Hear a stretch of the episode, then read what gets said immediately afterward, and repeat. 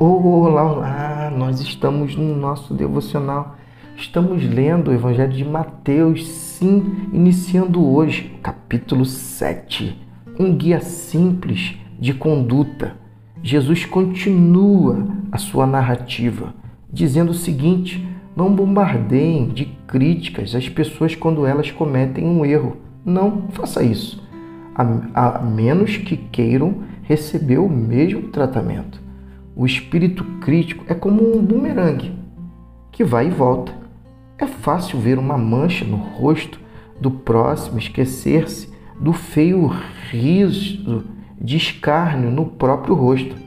Vocês têm um cinismo de dizer: Deixe-me limpar o seu rosto quando o rosto de vocês está distorcido pelo desprezo? Isso também é teatro. É fazer o jogo do Sou mais santo que você, em vez de simplesmente viver a vida. Tire o cinismo do rosto e então você poderá oferecer uma toalha ao seu próximo para que ele também limpe o rosto.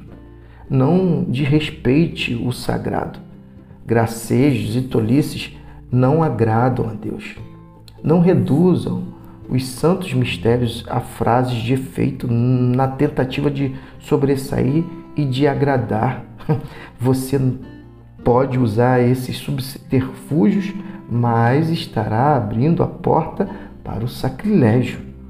Não barganhe com Deus, não faça isso. Sejam objetivos. Peço aquilo de que estão precisando.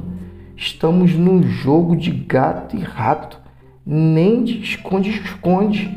Se seu filho pedir pão, você enganaria com uma serragem? Se pedir peixe, iria assustá-lo com uma cobra viva, servi-la na bandeja? Maus como são, vocês não pensariam em algo assim, pois se portam com decência, pelo menos com seus filhos.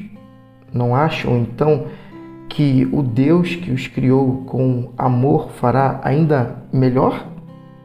Aqui está um simples, é, simples objetivo de conduta.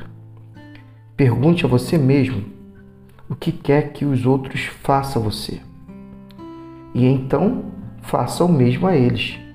Na verdade, nisso se resume a lei e os profetas.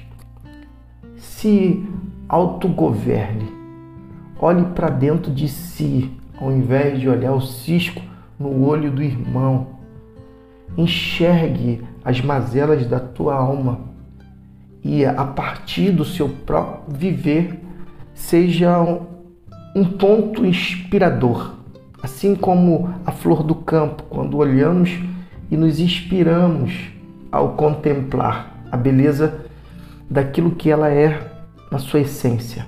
Faça o mesmo, ao invés de julgar, seja você o seu próprio juiz e, a partir da sua própria vida, ajude o próximo em amor. Que assim seja e que Deus te abençoe.